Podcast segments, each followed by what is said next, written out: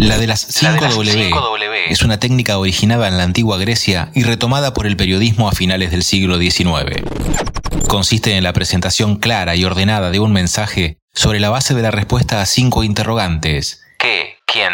¿Cuándo? ¿Dónde? ¿Por qué? Científicas y científicos del CONICET La Plata responden, las 5W sobre sus trabajos de investigación. Podcast.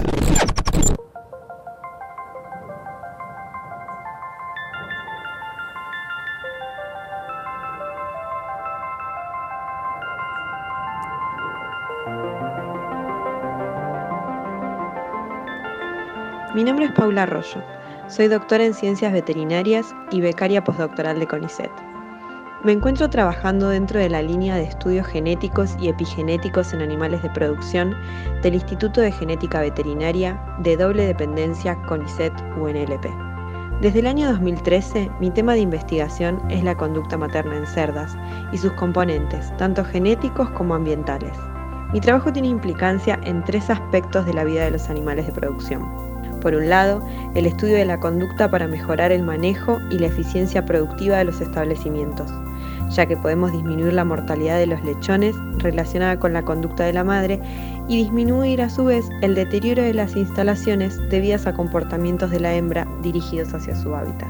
Por otro lado, estudiar el comportamiento nos permitirá disminuir las restricciones de movimiento de los animales explotados en sistemas de producción y enriquecer sus ambientes para disminuir el estrés.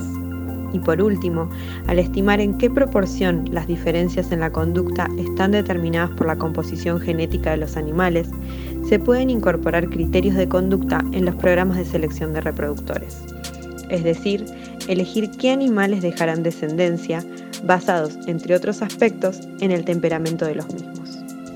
Hasta el momento hemos encontrado que el comportamiento de las cerdas durante la crianza de sus lechones está relacionado con el tamaño de la camada, es decir, cuántos lechones tiene, con la experiencia de la hembra, es decir, cuántas camadas tuvo hasta el momento, y con su estado corporal, entre otros factores. Todos estos resultados son muy interesantes a la hora de definir la rutina de trabajo hallamos que las cerdas varían su comportamiento reproductivo si fueron criadas por madres adoptivas respecto a aquellas criadas por su propia madre. Y por último, pero no menos importante, vimos que muchas de las diferencias en la conducta, específicamente las de crianza y algunas de interacción con su hábitat, son debidas a factores genéticos. Esto nos permitió diferenciar la importancia de la raza, del padre y de la madre, y seleccionar las conductas que están más reguladas por estos factores.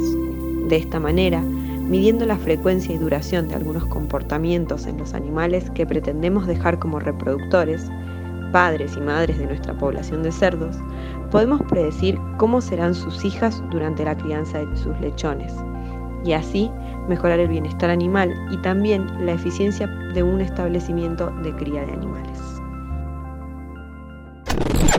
Podcast.